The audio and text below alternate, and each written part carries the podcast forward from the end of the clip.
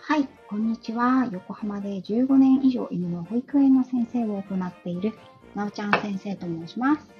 本日は6月の何日だ ?21 日、21日だってるかな ?21 日？はい、えっ、ー、と、午前11時を回ったところかなと思います。はい、すべて曖昧ですね。なぜこんなに曖昧なのかというと、私は今日お休みなんですよね。久しぶりに本当に久しぶりにですね、あの、何もないので、今日は、夕方ね、ちょっと、あの、息子の体操教室に行ったり、娘の送迎に行ったりとかするぐらいなんで、のんびりとしております。はい。でですね、えっ、ー、と、テーマなんですけれども、ライブをね、急に、まあ、いつも通り急ですよ、私のライブは。はい。急に立ち上げた理由をちょっとお話ししていきたいと思います。こちらの背景に接し、えーと、設定させていただいた、えっ、ー、と、シビト数のね、ありと、ありさん。はい。えっ、ー、と、これ、紫、えっ、ー、と、微妙の B、うん、北斗七星のと、数と書いて、シビト数と読むということを私はアリさんに出会って初めてあの、知ることになったんですけれども、このアリさんがですね、あの、このシビトスという、あの、占いをされる方なんですね。はい。で、えっ、ー、と、まあ、シビトス、占いはね、いろんな占いがあるじゃないですか。ね。なので、私は、その中でシビト数というのは、このアリさんに出会って初めて知りました。アリさん自身とスタイフで繋がらせていただいたのも、今年に入ってからじゃないかなというふうに思います。はい。ね。で、聞いてみると、あの、すごく落ち着いたお声でね、あの、私とは全然違う感じの落ち着いたお声なんですけれども、お話されている感じとかがすごく、あの、私は好きで、あの、ちょいちょい聞かせていただいております。はい。で、今回、そのアリさんがですね、タイフ鑑定ということで、スタイフの、えっ、ー、と、リスナーさん、ユーザーさんに向けて、えっと、シビト数の鑑定をしますよというふうに、あのご紹介をしてくださっていたんですね。それが昨日だったか、一昨日だった、一昨日だったかなと思うんですけれども、で、私は早速ですね、あの、アリさんにぜひ鑑定をお願いしますということで、鑑定をお願いしました。で、それ、コミュニティにも上がっていらっしゃるんですけれども、なんかサムネにしてみたんですが、後ろの。かなり、あの、文字がサムネ強い感じなので、ちょっと見づらかったなって今ちょっと後悔をしているところです。アリさんの、あのー、サムネイルをお借りすればよかったなと思っています。といところですね。はい。で、えっ、ー、と、こちらのシルトス占いっていうのは、私も、あの、すごく詳しいわけでは全然ないんですけれども、皆さんは、えっ、ー、と、占いとかってどうですかね？あのー、まあ、女性はね、割と好きな方とかが多いのかもしれないんですけれども、えっと、日常生活とかにどうやって活かしていくかとかね？うん。で、私はですね、あの、占いに関しては自分は全然知識もないですし、わからないんですけれども、意外と好きです、やっぱり。はい。ね。で、人生の重要なことっていうのを、まあ自分で決定してきているなというふうに思うんですけれども、うんと、なんていうんですかね。だから、その決定を何かするのに、こう、占いを使って重要事項を決定するということはあんまりしないんですけれども、時々ですね、あの、自分の、なんていうんですかね、自分を俯瞰してみるツールとして、えっ、ー、と、占いを1年に1回とか、そのね、お金をお支払いして見ていただく。っていうことが、時々あります。まあ、あの、1年に1回で、自分で決めているわけではなくて、そのご縁がね、あった時っていう感じですね。でですね、あの、スタイフ始めてね、3年目になるんですけれども、結構占いとかされてる方多いじゃないですか。占いだったり、星読みだったり。うん。そこで私も新たな世界に出会うっていうことが結構あったんですけれども、はい。で、今回はね、あのー、アリさんの死人数占いを受けさせていただきました。で、これ私は自分だけではなくて、実は最初は息子ですね。息子のことをお願いしたんです。はい。で、あの、私の息子、小学4年生の男の子なんですけれども、彼のことについてちょっと、アリさんに占いをお願いしていました。で、えっと、アリさんの今回の、あのー、スタイフでね、スタイフ鑑定に関しては、2種類ありまして、公開か非公開かということで、どっちがいいですかというふうに、あの、聞かれたんですけど、まあ、息子のことはね、あの、私のことではないので、あの非公開でお願いしますというふうに、あの、申し上げたんですね。そしたら、アリさんが、まあ、あの、じゃあ、ぜひ、なおちゃん先生もいかがですかというふうに 言ってくださいまして、あの、じゃあ、私もお願いしようかなということで、あの、最初は息子をお願いしようと思って、まあ、息子ももちろんお願いしたんですけれども、私の方は、じゃあ別に、私の自分のことであれば別にいいやと思って、あの、公開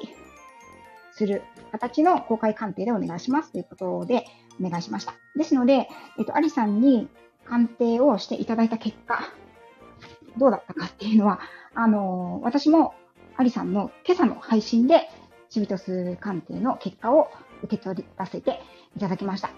はい。で、えっ、ー、と、シビト数に関しては、どういう仕組みで、その、占う、占うのかっていうのも、私も、あの、本当にお恥ずかしながらそんなに詳しく、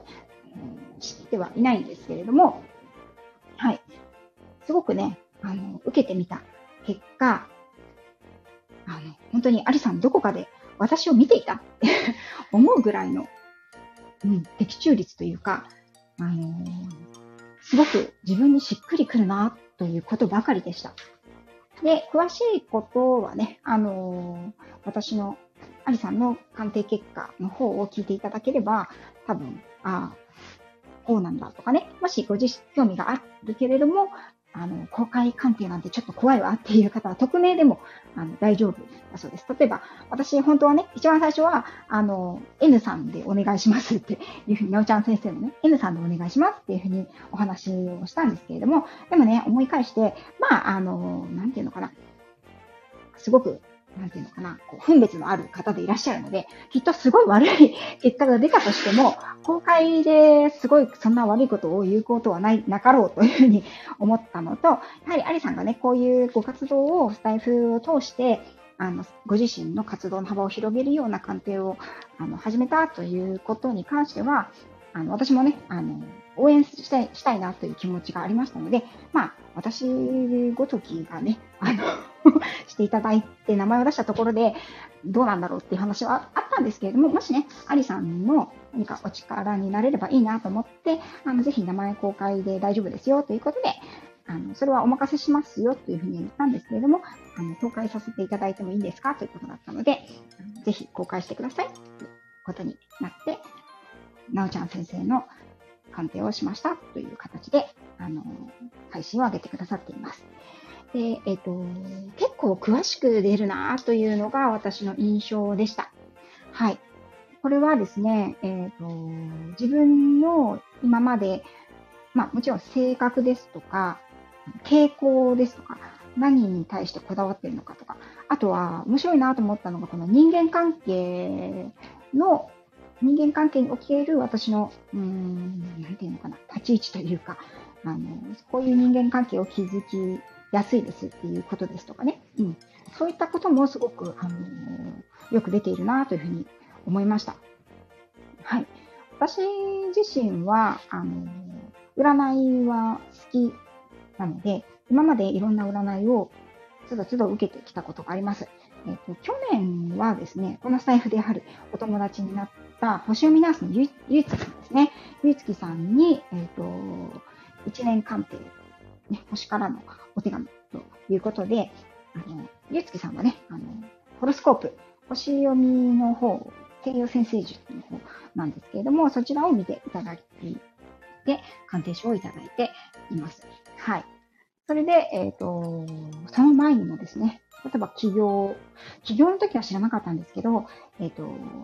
昔やっていた法人を閉めるっていう時とか、まあ、次に新しくどういうふうに自分がやっていきたいかっていうこととかの時は、うんと、市中水明とかを見ていただいたりとかね、しましたね。うん。何も、あの占いの結果に左右されながら人生を送るっていうのではなくて、あくまでも、この、答え合わせ。これは、あの、ゆうつきさんの、ショーミナースのゆうつきさんのお言葉を、もう、そのままパクっちゃったんですけど、まはい。あの、自分のやってきたことの答え合わせをするのにすごくいいなって思っていたり、あとは、まあ、あの何か迷自分がちょっと迷ったりとかした時に指針となる、うん、ものかなというふうに思っています。それでね、面白いことに、えっと、市中水明とか三名学とか、えっと、そうですね、星読み、そして今回はシビトス見ていただいても、大体ね、おっしゃっていただくことはね、大体同じなんですよ。それがね、やっぱりなんだろう、変な話、あ、本当にそうなんだなってちょっと思うようなところではありますね。うん。非常に面白いなというふうに思っています。でね、占いなんてっていうふうに思われる方ももちろんいらっしゃいますし、それは人の好き好きなので、あの、別に強制するあれも全然ないですし、うん。ただ、あの、私は、なんていうのか、面白いなと思って聞いているところがあります。で、えっ、ー、と、それは、なんかこう、今回のシビトス占い鑑定の中でも出てきた、あの、直感力っていうのが私は どうやらあるというふうに、あの、言われることが多いです。どこでも、どの占いのところで見ていただいても結構直感力があるとかね。あの、なので、そして自分自身も自分の直感を信じて行動するところがあるんですよね。それはなぜかと言われても、なかなかなぜだろうっていうふうに思うんですけど、なんかそういう性格なんでしょうかね。はい、そういう気質なんでしょうか。はい。なので、あの、今回もね、まあ、いろんな方が占いやりますよとか、そういうふうなお話をされてたりとかね、するのを見たとしても、うん、あ、今だなっていうのがあった時に受けるように私はしています。うん。これは誰にとか、あのいつとかってこだわらずに、今受けてみたいな、あ、この人に聞いてみたいなとかっていう、その直感を私は大切にしているんですよね。うん。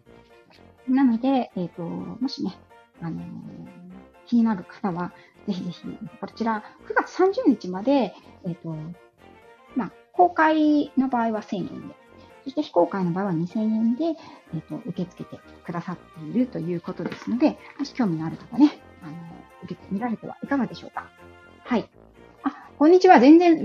すみません。梅ちゃんさん、ねねさん、あかれんさん、こんにちは。なんかね、こんな平日のドッキルマに、いきなりライブを立ち上げてね、あのきっと誰も来ないだろうと思って、まあ収録のつもりでね、あの立ち上げたので、はい。ちょっと洗濯物とかね、欲しい、あの、畳みながらお話ししてました。すいません。ちゃんと聞こえてますかね？はい。あのー、今回はね、アリさんにシビトス占いというのを、鑑定をお願いして、本当にね、もうなんだろう。私の人生がそのまま、どっかできっとアリさん見てたでしょって思うぐらい 本当にね、今まで生きてきた奇跡というのが全部丸ごともろバレっていう感じでしたね。うん。だから私はそういう風になるべくしてな、今あるべくしてなってるんだなっていうのが非常に第一印象としてね、あの、ありました。で、えっ、ー、と、お二人がどこから聞いてくださっているのかがちょっとわからないんですけれども、私、あの、息子の鑑定もお願いしたんですよ。もともとは息子の方を先にお願いしてたんですね。というのも、なんかこう、息子は別に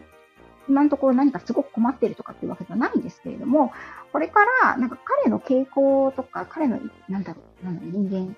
性というか、まあ、あの、それをこう客観的に見ていただいた上で出てきたものを、親として知っておくのは面白いんじゃないかなと思ったんですね。うん。だからどうして私の言うことを全然聞かないのかしらとか思った時に、ああ、彼はこういう資質があるから、こういう言い方をした方が話が通じやすいなとかね。うん。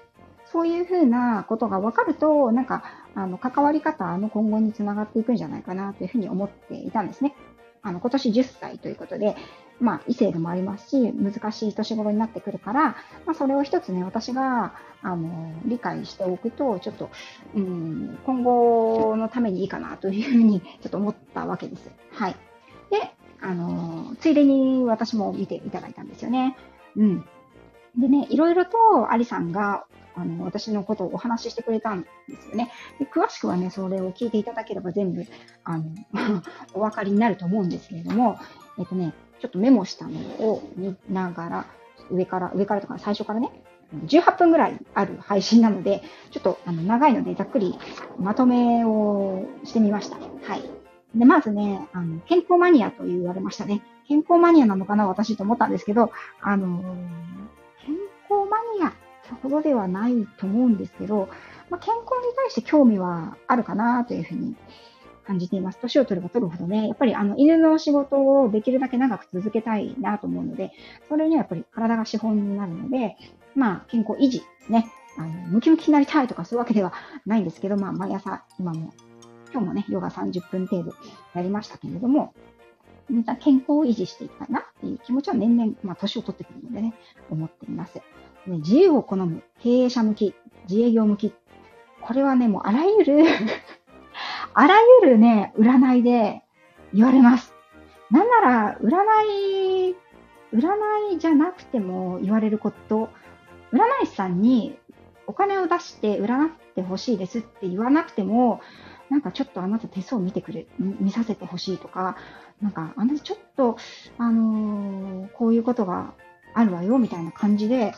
あの勝手に言われることが今まで何回かあったんですけれども、あのそういった中でも、言われることが多いですね。うん。で、なんか温厚で社交的。人と衝突しない。人に恵まれて困ったことがあっても誰かが助けてくれる。星の下にいるっていうことで、まあね、非常に自分自身も、あの、感じるところがあります。まあ、温厚で社交的っていうのは、まあ、あれとして、その何かちょっとね、あ困ったなっていう時に、やっぱりこう手をね、差し伸べてくださる方がいるっていうことの幸福、それは私は非常に恵まれてるなというふうに、あの、今まで生きてきた中でね、本当に感じるところで、私は自分には大した才能も財産もないですけれども、もし何か一つ誇れるものがあるとしたら、この人脈というかね、あの人のご縁にすごく恵まれているなっていうところかなというふうに思っています。うん。でね、あの、びっくりするぐらいね、あの、アリさんがおっしゃってくださったのが、あの文章が書ける、文章を書くことに向いているということだと思うんですけれども、そこでしたね。小さい時からね、文章を書くのって好きなんですよね。文章を書いたり読んだりするのが好き。そして、えっと、スタイフ、特にあの、犬関係の配信の、あの、なん犬関係の配信に関して私、原稿をかなほとんど、ほぼ100%書いてるんですね。90%ぐらいの確率で多分書いてるんですね。この2年以上。正直ね、原稿を書いて読むっていうのは、時間が必要になるじゃないですか。だから毎日配信はできないんですけれども、じゃあやめればいいじゃないと思うし、やめて話せないかっていうと別に話せると思うんですね。うん。ただ、書いてる方がまとまるんですよ、私。うん。雑談の方がまとまらなくて、どちらかっていっちゃうので、書いていった方がまとまるタイプなので、書くことは何も苦にならないんですよね。ただちょっと手が痛いとか、時間がかかるとかっていうぐらいで。うん。なので、あ、そうなんだ。文章を書くことにやっぱり向いてるんだな。ちょっとびっくりしました。そして、あのー、温厚だけど切れるとこう怖い。書き球夏季休夏季生っていうのがあるというふうに言われて、これもしかしたら、あの、旦那様のことかもしれませんっていうふうに、あの、アリさんが配信でおっしゃってくださってたんですけれども、これどうなんだろう？私ね、あんまり人に対して切れるっていうことがないんですよね。はい。あんまりないんですけど、確かに多分切れたらね、本当に切れちゃったら、これもね、昔、占い師さんというか？そういうことをなりわいにされている方に言われた、冗談半分でね、言われたことがあるんですけど、あなたは本気で人を恨んだり呪ったりしちゃダメですよ。本当にその人が、あの本当の意味で、ちょっとね、NG ワードなんで言わないですけど、本当の意味で、あの、ひどいことになるから、あなたはそういうふうにしちゃダメですよって、本当子供の頃ですよ、まだ。あの、10代とかの時に言われたんですよね。うん。別に思わないけどね、そんなに。そう、だからもしかしたら切れたら本当に怖いのかもしれない。うん。あの、切れると本当に多分、縁が切れてしまうタイプの人間だと思います。はい。そしてね、うちの旦那ですね。旦那もそうですね。あの、切れると怖い人です。うん。子供たちなんかね、私が怒っても全然聞かないんですけど、旦那が切れるともう、軍隊かっていうぐらいピシッとなるので、あの、そしてね、よく怒りますね。プリプリしてます。はい。でも彼は私には絶対切れないんですよね。うん。多分、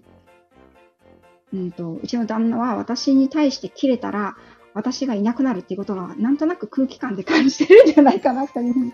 思うんですけどね。はい。多分ね、私はそういうタイプです。からね、夫婦喧嘩っていうのをしたことがないんですよね。うん。本気で喧嘩したら、どっちかがいなくなる。てか、多分むしろ私がいなくなる 人間なので。はい。そしてね、えっ、ー、と、だからこれ旦那なのか私なのか両方なのかっていうところですね。また、えっ、ー、と、面白いなと思ったのが、旅行に行くといい運勢っていうのがあるんですね。はい。それも言われました。旅行に行くといい。ライフ、自分のライフワークを見つけることができるっていうことで、まさに、その、大きな旅行ですね、世界一周にしても、うんと、イギリスに犬留学に行った時にしても、でその後、まあ、インドに行くんですけれども、インドでバックパッカーしていた時も、なんか自分の人生をある程度決定づける事柄に出会ってるんですよね。長い旅に行くっていうことで。それが出ているのも非常に面白いなって思っています。はい。ね、そうですね。あとはね、その先祖に守ってもらえる人ですっていうことなんですけど、これもね、あの、謎の占い師の方とかに、あなたはご先祖様の裏守りが強い人ねって、だから、あのいざという時には、なんかご先祖様が守ってくれるからお墓参りをちゃんと行きなさいねみたいなことを言われたことが通りすがりの人ぐらいの勢いであります。はい。多分その方にはなんか私の背後にいろいろいらっしゃるのを見れていたのかもしれないですね。うん。でね、あの、母親との影響がすごくあるということを言われたんですね。これは本当に非常に感じていますし、今も実家の両親たちが、あの、私同じマンションに住んでいて、上に住んでるんですけど、で、一緒に仕事をしたりとか、うん、していて、でただね、あの、母親がすごくしつけに厳しかったんじゃないかっていうことをおっしゃられたんですけど、それはね、あんまり感じてなかったですね。母親の、まあ、父はね、その分厳しかったですね。ただ母はもう私はこういう人間で、何、言うことを別に親がこうしなさい、ああしなさいって言ったことを聞き入れるような人間じゃないということを早くに、あの、諦めを感じていたみたいなんで はい。なんかその辺はね、あの、まあ、もしかしたらね、あの、祖母が非常に厳しい人だったので、もしかしたらね、祖母が出てきちゃってるかなっていうのもちょっと思ったんですけど、どうなんでしょうかね。うん。で、そうですね。うん。で、なんかこう、夫婦関係はおおむねいいんだけど、もしかしたら、まあ、あの、旦那様、もしくは兄弟さんがやんちゃな男性だったりするかもっていうことをおっしゃられて、これ面白いなと思ったんですけど、まあ、うちの旦那はね、全くやんちゃはないです。もしかしたらこれからあるのかなって思ったんだけど、うん、まあ、それはそれでいいでしょう。で、うちのね、弟が多少やんちゃでしたね。はい。一番下の弟ですね。はい、真ん中はもう、あの、真面目が服を着て歩いてるというか感じ。真面目とか、朴突が、あの、こう、服を着て歩いてる感じだったんですけど、えっ、ー、と、うちの一番下の弟の方がちょっとそういうやんちゃなところ、破天荒なところがあるかなっていう感じですね。はい。まあ、あとはね、父はだいぶ破天荒です。はい。荒ぶる、荒ぶる感じですね。だいぶ今、あの、なんだ、高校野になってきましたけど。うん。ということで、えっ、と、あとはね、最後に、あの、これは面白いなと思ったのが、その自分が成長するポイントっていうのを、も出ているそうです。で、自分が成長するポイントがどこにあるかっていうのは、それも人によって違うらしいんですけれども、私は自分にあるということでした。はい。成長するポイントが自分にあるということは、自分で決めて自分でやって自分で乗り越えていく。そして自分で成長していくっていう人みたいですね。で、これ全く同じことが息子にも出ていたんですよ。はい。そうなんですよね。だから、自分が成長するためには、その自分で成長していかなきゃいけない。周りの人よりも、もちろん影響もあるんだけれども、その自分でやっていくっていうそれをね、息子もそうであるということを聞いて、あーというふうに非常に納得しました。でさらに私は息子になんとなく自分と似ているものがあるなというふうに感じていたんですけれども、ああ、ここら辺なのかなっていうことが、あの、非常に伝わったので、まあ、親子ってそういった意味でも似るのかなっていうふうにね、思いましたね。うん。ね、えっと、10年運っていうのを最後に見てくださったんですけれども、その10年運、うん、2020年、21年から2030年までかな、うん、っていうところを見ていただきました。で、その中で、えっと、勉強、勉学、喋ること、あと、芸術というふうにおっしゃられてたんですよね。で、ちょうど、はるちゃんが、あの、喋ることが非常に良いということで、もうスタイフやり始めたのがちょうどこの時期じゃないですか。だからあと10年はスタイフやってくださいっていうふうに おっしゃられたんですけどね。はい。あの、そうなんだと思ってね、ちょっと面白かったんですよね。うん。あもうスタイフもね、始め、やる運命だったんだって。もうそれがね、きちんとこう、スタイフで喋るっていうことが、やっぱりこう、向いてるん、向いてるな、自分にって、あの、思っていたんですけれども、あ、こういうところにもちゃんと出てるんだなっていうのが非常に面白いなというふうに思いました。で、また勉強ですね。2021年から勉強ということで、勉強もですね、あの、はっきり言って自営、私は自営業、完全に今自営業なんですね。はい。一人でやってる感じなんですけれども、えっと、2018年までは、2019年か、19年までは、法人だったんですよね。法人営業をしていました。その頃はやっぱり忙しくて、勉強どころじゃなかったんですよね。しかも、あの、子供も小さかったので、あの、全然自分の勉強に当てる時間がなかったんですよね。で、それが2019年に、えっ、ー、と、個人事業主になって、そしてコロナに入ってからオンラインでね、いろんなことができるようになって、オンラインでいろんな今までちょっとできなかった勉強とかをし始めたのがちょうどこの年だったんですね。そして今も、あの、ペットロスのことを勉強していたりとか、まあ、犬の、あの、行動学の勉強を続けていたりとかしているんですけど、あ、やっぱりそういうのもちゃんと現れてるんだなって、すごく、そしてこの時期にやれるといいなっっていうことでもあったんだなっていうふうに、あの、不思議に思いましたね。うん。そして芸術っていうのが、ちょっと芸術はどういうことかなと思ったんだけど、まあその、Kindle 本もその、なんだろう、アカデミックなこと、まあ、芸術アカデミックなこととして捉えるんであれば、入るなということで、まあ、去年ね、Kindle 本を私5冊、あの、出させていただいたんですけれども、まあ、そこにも通じるし、実は、実は、あの、年内に、また Kindle 本を出したい、出す準備を今始めてるんですね。それもバレたかと思ったんですけど。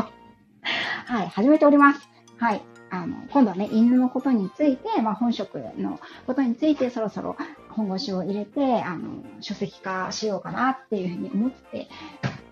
いますので、まあ、そこがね、非常に、あ、もう、そういうのが向いてる時期なんだなと思ったので、これで、あの、爆心を続けていこうかなと思っております。ということで、長々とね、あの、一人語りをしてきましたけれども、誰かに需要があるのだろうかという感じなんですが、はい、こちらね、ほんと、シビトス占い。面白かったです。あの、受けさせていただいて、本当にね、あの、まあ、占いはね、あの手嫌いする、まあ、好きじゃないよっていう方ももちろんいらっしゃると思うんですけれども、もし、そうじゃないよ。私も好きだよ。好きなんだっていう方とかね、あの、興味あるよっていう方とか、うん。でも、なんかこう、誰に受けるか、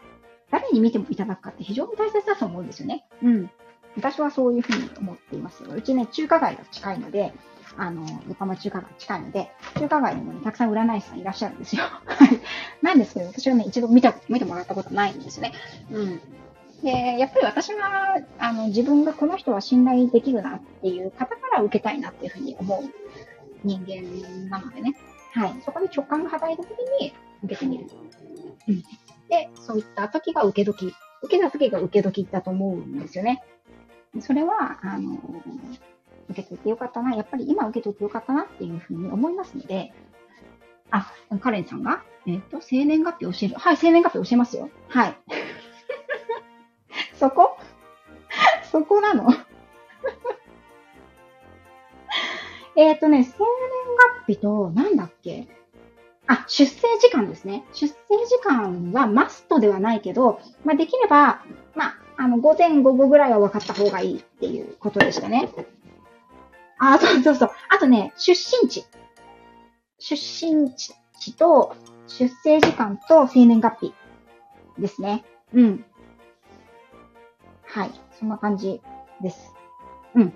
あのね、ぜひぜひ、カレンさんも見ていただくといいと思います。なんか、これからどうやって、どういう方向に舵を取っていこうかなとかね。あの、自分で、こう、今までこういうことずっとやってきたけど、本当は何に向いてるんだろうとか、どんな性質があるんだろうっていうのを、改めて客観視してみることに非常に私は占いはいいなというふうに思ってるんですよね。うん。あの、なんだろう。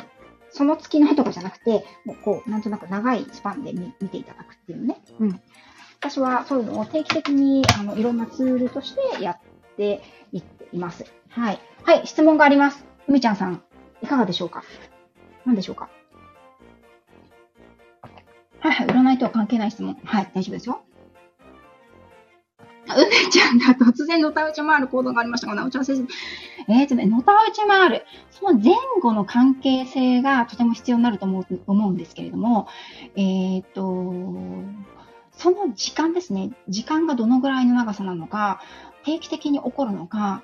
その時に声を出しているのか、顔の表情とか、まあ、大きく大きく考えて、えっと、一つ一番最も怖いというか、あの、嫌だなって思うのは、あの、転換ですね。うん。で、もし、梅ちゃんが、えー、っと、年齢が今いくつだろう年齢がもし結構上がってきているのであれば、ああ、なるほど、なるほど、なるほど。寝っ転がっていたら突然。それから、えっと、その前の日とか、うん、前の時間、それ夜起きてるんであれば日中とか、朝起きているんだったら、えっと、前日の夜とか、ああ、そうですね。そのぐらいに何か刺激の強いことがなかったかどうか。それも非常に関係します。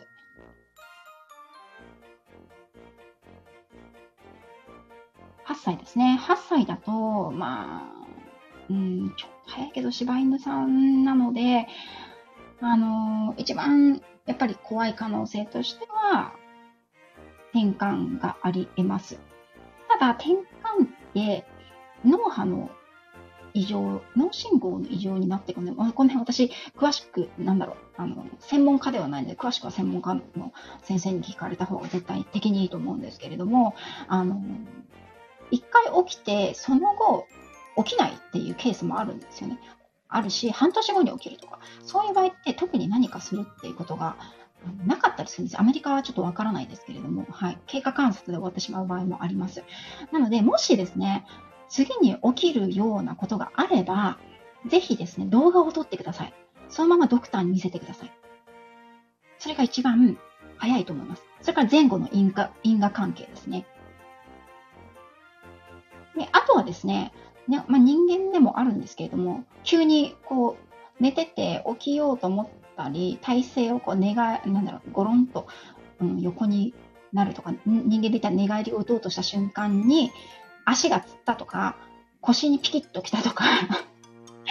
あの、8歳ぐらいになると神経痛とかも出てくるので、あの、どっかに急激に痛みが走ったとかっ言った時に、あの、そういった、痛い痛い痛い痛い痛い痛い痛い痛い痛い痛い痛い痛い痛い痛いっていう風になる可能性はあります。うん、怯えてるようだと、もしかしたら痛みが、急な痛みが来たの、あの、可能性もあります。というのも、あの、人間だったら小村帰りがね、夜中に突然起きたら、あ、これ小村、小村帰り来たーってわかりますけど、えっと、動物さんっていうのは寝てる時に突然痛みが来た場合に、あの、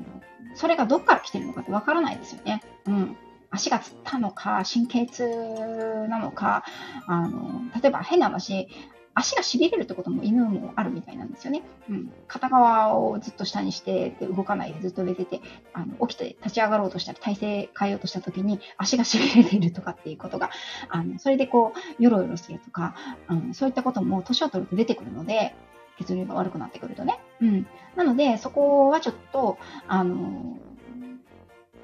まあ、1回で終わってしまう一過性のものであったとしても、あの、あと記録をつけておいてください。あの、こう、何月何日、例えば今日だと6月21日の、まあ、シカゴ時間がちょっと何何分かわからないんですけれども、あの、そちらのお時間が何時頃自宅で、えっ、ー、と、寝ている時に、突然こうなったっていう記録、メモをカレンダーとかに書いておくと、もし次に同じ症状が現れた時に、あの、前回はこういう症状がここの場所でこういう時間帯に出たっていう記録になりますので、それを思ってドクターのところに行かれるといいと思います。はい。今起きたのかな？大丈夫かな？うん、普段、普段怖がりですよね。あの、まあ、あとは人間に感知できない、あの、音や振動を感じて突然起きたっていうようなことも考えられなくはないですけれどもね。うん。そうですね。だから、まあ、考えられること、あとは、まあ、あの、のたうち回るっていうほどまではどうかなと思うんですけれども、まあ、犬も夢を見るみたいなので、それですごく、こう、あの、うちの仙台犬ですね。あの、この前なかなか見事さんではなくて、その前のワンちゃんはよく寝たまま白目をピクピクこうさせて、ハンハンとか言いながら、あの、手足をバタバタさせるっていう恐ろしい、どうしたどうしたって思ったらただ寝ぼけてるだけだったっていう、あの こともあったので、まあ見ていないので何とも言えないんですけれども、あのー、まあ寝ぼけてるだけだったらね、逆に可愛いもんだと思うんですけれども、うん。まあその、いろいろと外傷、外側から来るものなのか、中側から来るものなのか、あの、外的要因なのかね、内的要因なのか、もしくは、その、本当に、こう、特に体に異常はないんだけれども、精神的なものなのか、っていうところに、まあ、大きく3要素ぐらいに分かれてくるんじゃないかなというふうに思います。うん。だからまあ、悪夢かなって、うん、悪夢であれば、まあ、一番いいですよね。いいですよねっていうのも変ですけど。健康にね、あのー、健康状態が悪いってわけではないんであれば一番いいかなと思うんですけどね。もし、ただ頻繁に起きてくるとなると、ちょっと別の要因も考えられますので、ちょっとね、そういった似た症状が出るか出ないかっていうのは、あのー、警戒をしておかれるといいと思います。もう、あの、8歳ということでもあるので、うん。はい、こんな感じで大丈夫ですか？なんかあまり明確には答えられなかったんですけども。はい。そうですね。はい。あと、記録を取っておくということが非常に大切になります。似たようなことがあの起きてきた場合にね。うん。はい。そんな感じです。はい。よし。ではですね、えっ、と、後半なんかワンちゃんの、あの、ことにお話なりましたけれども、えっと、こちらでそろそろとライブを終わらせていこうかなと思っています。もうすぐ皆さん、いえいえ、全然、あの、ね、心配ですよね。今、ちょうど起きたのかなあれですけどね。うん。はい。それでは、えっと、皆さんね、もうすぐお昼ご飯のお時間だと思います。はい。あの、ランチタイム楽しまれてくださいね。潜って聞いてくださってる方も、カレンさんも、梅主さんも本当にありがとうございました。もし気になっているようであればね、あの、アリさんのシビトス鑑定、あの、匿名でもね、あの公開鑑定を選ばれたとしても匿名でも可能ということでしたので、はい。ぜひぜひ、これを機会に、あの、ご自身を知るツールの一つとして、試されてみてはいかがでしょうか。はい。それではこちらで失礼します。ありがとうございました。